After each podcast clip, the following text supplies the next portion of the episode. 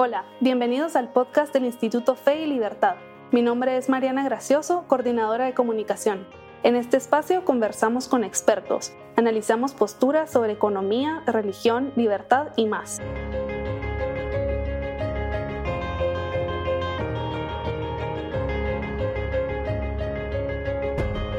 Bienvenidos a un nuevo episodio del podcast Fe y Libertad.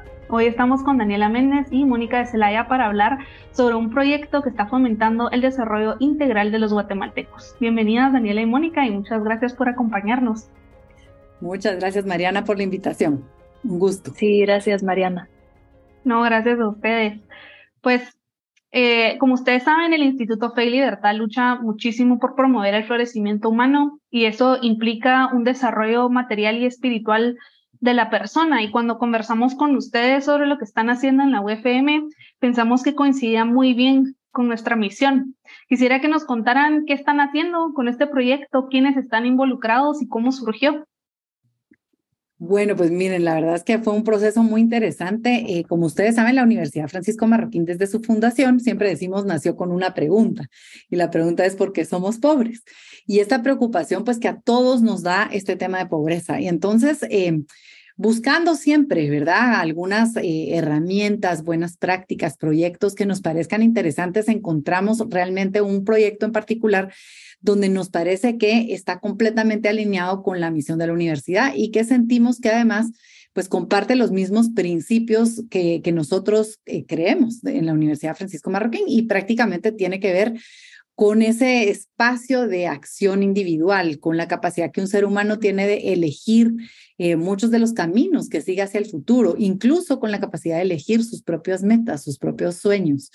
Y fue así como encontramos eh, este proyecto que en otros países eh, arrancó con el nombre Poverty Stoplight y decidimos ir a buscarlo. Y como hace siempre la Universidad Francisco Martín, fuimos con el con el autor original de, del libro que inspira esta herramienta, que se llama ¿Quién es el dueño de la pobreza? Who owns poverty? Eh, invito a los, a los que están escuchando este podcast a leer el libro. La verdad es que es muy interesante ese camino de descubrimiento o de búsqueda, en donde hay un espacio de, de, de muy, muy personal, muy propio, que cada familia vive dentro de sus propias condiciones. Y algunas veces visto desde lejos uno podría creer que tiene las soluciones mágicas para muchas cosas, pero en realidad no. Nuestra labor es cómo potenciamos a la persona para que la misma persona encuentre ese camino que elige seguir para el florecimiento en el orden que, que él crea. Y esto es lo que nos gustó específicamente de Poverty Stoplight. Así que así empezó. Empezó con esta idea de busquemos algo original que pueda impactar este tema, en donde el individuo tenga más libertad de acción, y pueda elegir sus propios fines, sus propias luchas, ¿verdad? Sus propios sueños. Y fue así como encontramos Poverty Stoplight. Y tal vez Daniela nos comparte un poco de cómo ha ido tomando forma este proyecto. Sí, eh, bueno, seguro les vamos a hablar de la herramienta un montón, me imagino que más adelante en la llamada, pero tal vez algo que, que nos gusta resaltar a nosotras es que formamos este equipo increíble de personas súper apasionadas, eh, con, con diferentes disciplinas, diferentes experiencias, que pues de alguna manera todos estuvimos atraídos hasta hacia este mismo propósito, que era qué hacemos desde un punto de vista de libertad, de independencia, de, mucho empoderamiento, qué hacemos para ayudar a las personas a mejorar su situación actual. Entonces nos unimos en estos últimos meses con alrededor de 15 personas, como, como decía, de diferentes disciplinas, diferentes fortalezas, a, hablar de este tema y a ver cómo dentro de la universidad podemos traer Poverty Stoplight a Guatemala, hacerlo nuestro, hacerlo, tropicalizarlo para que se adapte al país y, y, compartirlo con otras organizaciones. Entonces, junto con este equipo estamos trabajando porque nosotros desde la universidad, desde este grupo, podamos compartir la herramienta con eh, más organizaciones, más, más personas que la quieran usar. Buenísimo. Ahorita escuchándolas me surgieron como 100 preguntas, pero trataré de ir en orden. Primero, ustedes hablan que esta herramienta eh, busca potenciar, ¿verdad? Eh, empoderar a las personas y promover su desarrollo personal. eh, volver, volverlos estos agentes de cambio para sus propias vidas. ¿Cómo funciona? ¿En qué consiste este programa y cómo logra eso? Bueno, la verdad es que el programa es muy interesante porque empieza por darle espacio a la persona en familia, porque trabaja con las familias, eh, descubrir cómo está su propia circunstancia, su propia realidad en varios aspectos. ¿verdad? Muchas veces uno piensa en la pobreza como una carencia de recursos económicos, pero en realidad la pobreza es multidimensional, tiene pues muchos aspectos. Una persona puede en un determinado momento tener recursos, pero estar carente de algunas otras cosas que son importantes dentro de su propio desarrollo. Entonces, lo primero que hace es aproximarse a la familia y permitirle a la familia conocer su propia realidad y contrastarla contra distintos niveles de desarrollo que puede realmente tener el individuo o la familia en su diario vivir, en su entorno natural. Y es ahí donde empieza este genial proceso, porque solamente el hecho de tomarse el tiempo en llenar esta, esta análisis, digamos que va haciendo, y ver que existen tres niveles y puede haber imágenes de los tres niveles, una de las cosas que nos decía el autor de todo esto, que se llama Martin Bird, era lo primero que uno mira es que la persona eh, descubre nuevos niveles de desarrollo en todos estos aspectos y se da cuenta ay, yo no sabía que podía tener eh, hecho de tal material el piso de mi casa, o no sabía que yo puedo tener un baño, o no sabía que es importante la salud dental, o sea, me estoy inventando, ¿verdad? Pero tenemos todos estos indicadores, son 55 en seis áreas distintas y hay niveles y son imágenes. Entonces, solo llenar este proceso le permite a la familia descubrir que hay un nivel mejor que en el que se encuentra en este momento. Y eso ya lo reta a pensar, ¿y por qué no? ¿Y por qué no puedo yo escoger ir hacia ahí? Eh, y yo puedo seguir la explicación, pero le doy un espacio a Daniela si ella quiere como, como continuar esa explicación para que expliquemos cómo funciona, digamos. Sí, buenísimo. Tal vez aquí quisiera agregar cómo, cómo empezó todo con esta herramienta. Y, y pues empezó en Fundación Paraguaya, una fundación en Paraguay que originalmente se dedicaba a microcréditos. Y ellos su visión era que a través de microcréditos, que quiere decir a través de ingresos, las familias podían salir de una situación eh, que se consideraba de pobreza. Y después de varios años de ser una fundación que se dedicaba a microcréditos, se dieron cuenta que por más que las familias ya vivieran con, por ejemplo, más de dos dólares al día, las familias igual tenían faltancias, tenían eh, límites por ejemplo, veían que, bueno, tal vez esta familia vive con más de dos dólares al día, pero eh, ejemplos como los que decía Mónica, no, no tienen dientes o los niños no van al colegio o así diferentes, diferentes cosas empezó a notar. Entonces vinieron los de Fundación Paraguaya y dijeron, la pobreza no solo se puede medir por ingresos, sino que la pobreza se mide por un montón de cosas salud, educación, participación en grupos sociales, participación política. Entonces, justo como mencionaba Mónica, lo que hacen es que definen la pobreza no únicamente solo como ingresos, sino que la dividen en seis dimensiones, que de una forma muy resumida son ingresos, que sigue siendo muy importante, pero también está educación, salud, vivienda, que es cómo está su casa, dónde está la comunidad en donde viven, esta participación política y social. Y por último, y que este es súper interesante también, está motivación e interioridad, que hay temas como autoestima, por ejemplo, seguridad de salir a buscar un trabajo. Entonces, con estas seis dimensiones, justo como decía Mónica, la dividen en 50 indicadores. Y la idea con estos 50 indicadores es que se pueda medir para cada dimensión un aspecto específico que, las personas pueden definir en sus vidas. Entonces, cada indicador está dividido en una situación roja, amarilla o verde, como un semáforo. Entonces, rojo es una situación de pobreza extrema, amarillo es una situación de pobreza y verde es una situación de no pobreza. Entonces, podríamos agarrar un ejemplo como ahorros. ¿Qué, ¿Qué tantos ahorros tiene la familia? Entonces, verde sería, tenemos cuentas de ahorro en un banco para emergencias. Em, amarillo sería, tenemos ahorros, pero solo nos alcanzaría para una emergencia o para un periodo específico. Y rojo sería, no contamos con ningún tipo de, de ahorros.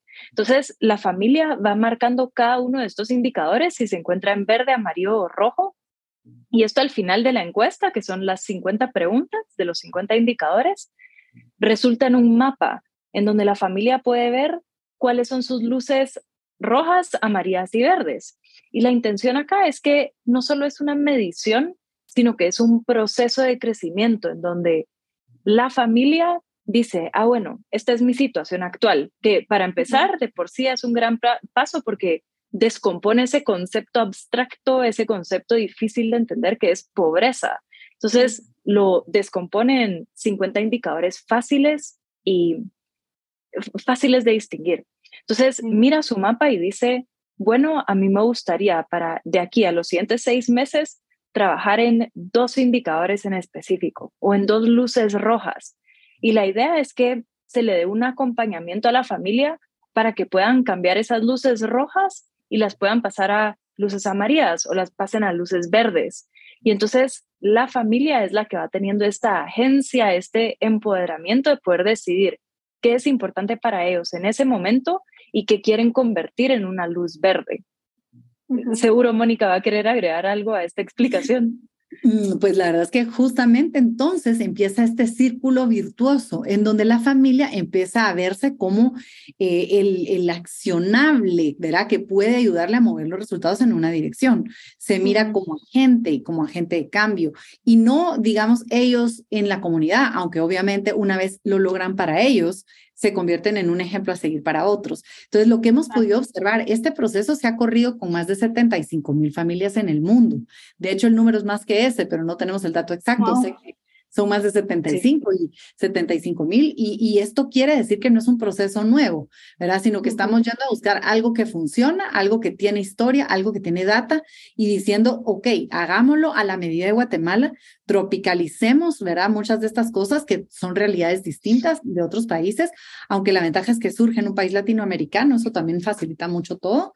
Y además de eso, eh, nos permite también recoger información que nos ayuda a analizar dónde están las necesidades principales. Entonces, eh, la Universidad Francisco Marroquín lo va a hacer en alianza con otras instituciones que tal vez tienen interés de impactar áreas específicas, eh, las familias de sus propios colaboradores, por ejemplo, o de comunidades donde están trabajando, o, ¿verdad? O sea, entonces el tener la data agregada de, varias personas en un mismo lugar o bajo una misma circunstancia, también permite a la misma organización con quienes lo estaríamos corriendo eh, encontrar oportunidades específicas de contribución, de facilitar procesos que se están dando, ¿verdad? Y enfocar muy bien sus buenas intenciones en una dirección que lo que hace es potenciar a la persona y potenciar a la persona en la dirección que ella escoge.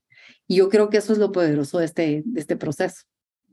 Sí, realmente hay, hay varias cosas que, que han dicho que me llaman la atención. Primero, que es un, una herramienta que todos podemos utilizar. O sea, no es necesariamente para alguien, no sé, que esté en extrema pobreza, por ejemplo, sino uno siempre, siempre, there's always room to grow, ¿verdad? Siempre podemos ser mejores eh, y siempre hay algún aspecto que podemos mejorar. Y creo que esta herramienta, cuando uno la lee, se va dando cuenta, cuenta de cosas que, que, uno mismo no, no hace y uno creería que tal vez no está en una necesidad, en la necesidad de mejorar, por ejemplo, pero eso es algo que me gusta muchísimo. Y segundo, eh, que, hablan, que hablan de cómo la, este programa es, es integral y creo que eso es muy importante porque se deja de ver a las personas con menos recursos, por ejemplo, o, con, o en dificultades como una carga, ¿verdad? O como un obstáculo y, y, se les ve como las encargadas de construir su propio camino, se les dan las herramientas y, y el poder, la confianza también para que cambien sus vidas. Entonces creo que las dignifica muchísimo. Eh, pero no sé si ustedes nos pueden contar de qué otras formas creen que este programa puede dignificar a las personas y poco a poco contribuir a, a una sociedad que florezca. Yo creo que, que hay varios niveles, ¿verdad? Creo que a nivel individual, que de hecho es el que más nos importa, digamos, a cada una de aquellas personas o familias que toca, les va a cambiar la dinámica, porque les va a permitir descubrir, les va a permitir aprender, les va a permitir enfocarse, ¿verdad? En algunas áreas que ellos quieran resolver y luego, digamos, sentirse orgullosos ¿verdad? De, de, que lograron algo. Una de las cosas que nos decía el fundador de este proceso, nos decía, eh, una vez una familia logra una cosa, logra mover una luz, ¿verdad? De amarilla a verde o de rojo a amarillo. Ya estuvo, ¿verdad? O sea, literalmente empieza a darse cuenta cómo él tiene la potestad de cambiar su propio destino, ¿verdad? Cómo él tiene la potestad de cambiar aquellas cosas que no le gustan o le molestan. Y es claro que probablemente no va a escoger como primeras metas a cambiar, ¿verdad? O primeras áreas a cambiar aquellas que son casi imposibles, las más difíciles. Claro. Y está bien. O sea, no va a empezar por ahí seguramente porque sabe que es un proceso muy complicado, no sabe por dónde empezar. Pero tal vez empezar con algo que es relativamente sencillo.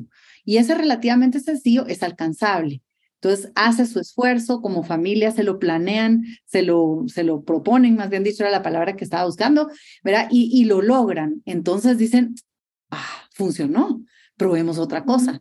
Entonces empieza a crear esta como dinámica en donde ellos mismos se dan cuenta que pueden ir cambiando su realidad.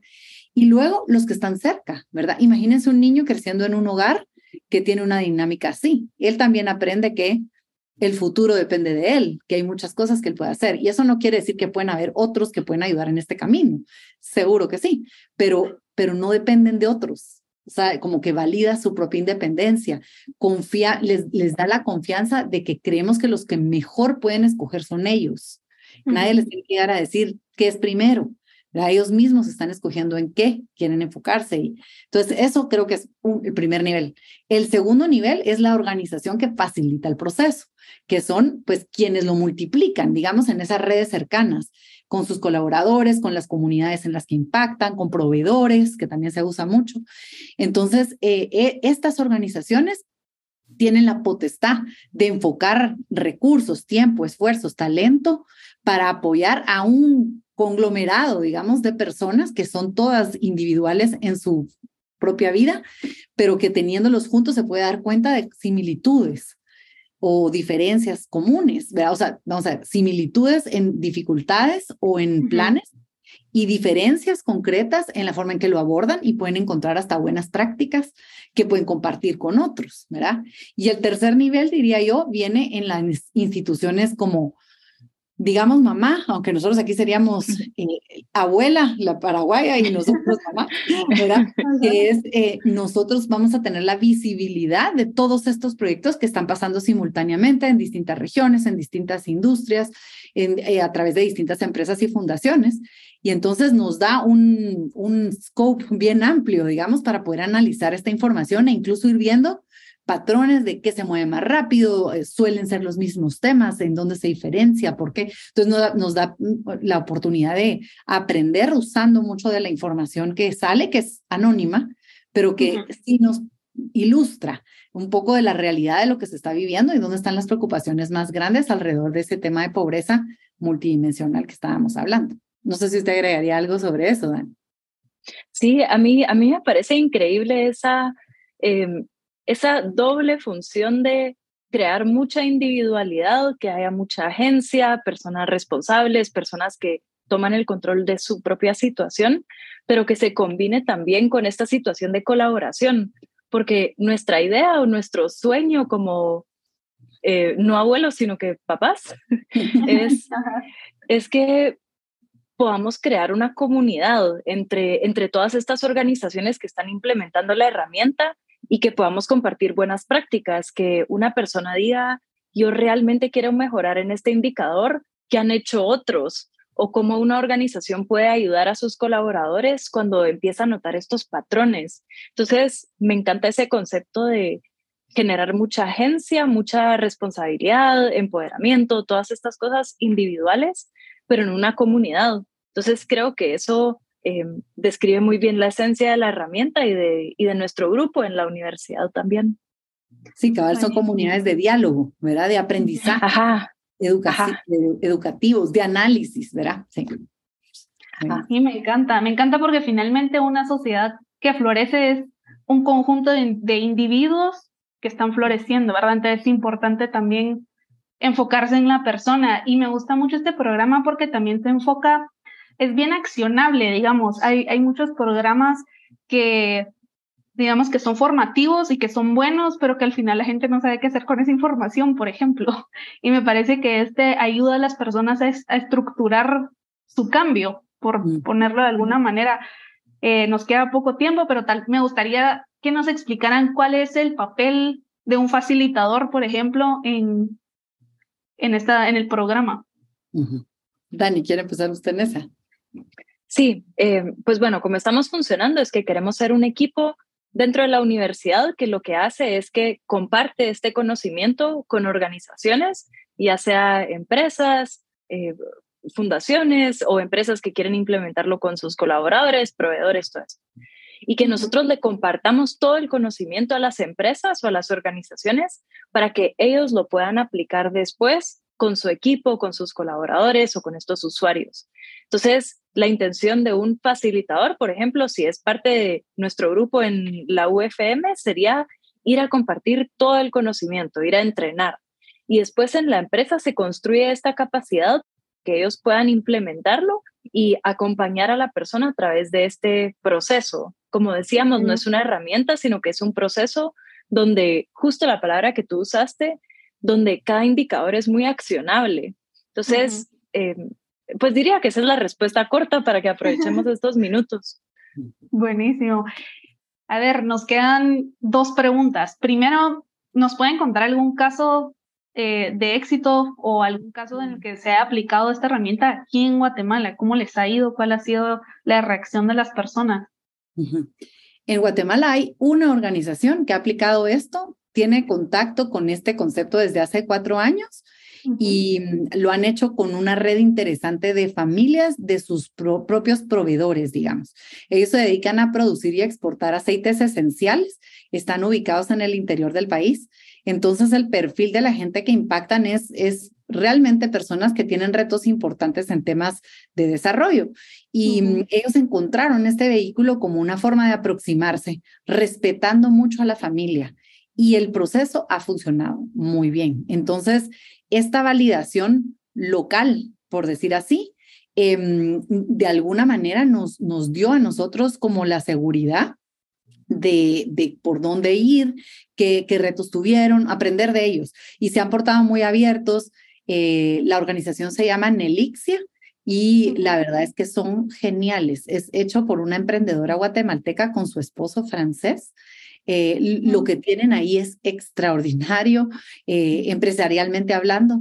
Y luego la visión de cómo em, este tema que le preocupa mucho a organizaciones internacionales de, ah, qué interesante comprar productos de estos países, pero ¿qué impacto están teniendo? Y entonces ellos decían, no nos encanta medir el impacto como algunos sellos lo miden, sino encontremos una forma que auténticamente estemos generando este impacto en las familias. Y entonces encontraron este camino. Y este camino realmente es un camino mm, muy certero porque no es un bonito proyecto del que puedo sacar fotos y se acaba a los 10 minutos, ¿verdad? No es un evento, no, esto es un proceso de cambio que una vez arranca, solo como que la luz se va expandiendo, ¿verdad? Y ellos decían, una vez una familia de la comunidad empieza a moverse en una dirección, las demás quieren hacer lo mismo. Entonces se dan cuenta, ala, aquel puso techo de lámina y, en vez del que tenía, yo quiero también techo de lámina y le voy a preguntar cómo lo hizo. Entonces empieza a generar como esta, em, como deseo de mejora, ¿verdad? Que a veces es muy importante. Entonces creo que, que ese es un, un ejemplo particular no sé si Dani quiere agregar eh, algo sobre, sobre este ejemplo. Y luego ellos, obviamente, han corrido esto mucho. Entonces, hay muchos ejemplos. De hecho, hay muy buenas historias sobre familias que han llegado muy lejos con esto, no una mejorita, ¿verdad? Empiezan por ahí, pero una vez logran esto, se pone una meta mayor, ¿verdad? Y así se van. Y es un proceso en cadena que, que realmente no se detiene y es otro mindset, genera otro mindset en la familia, genera otro mindset en los niños.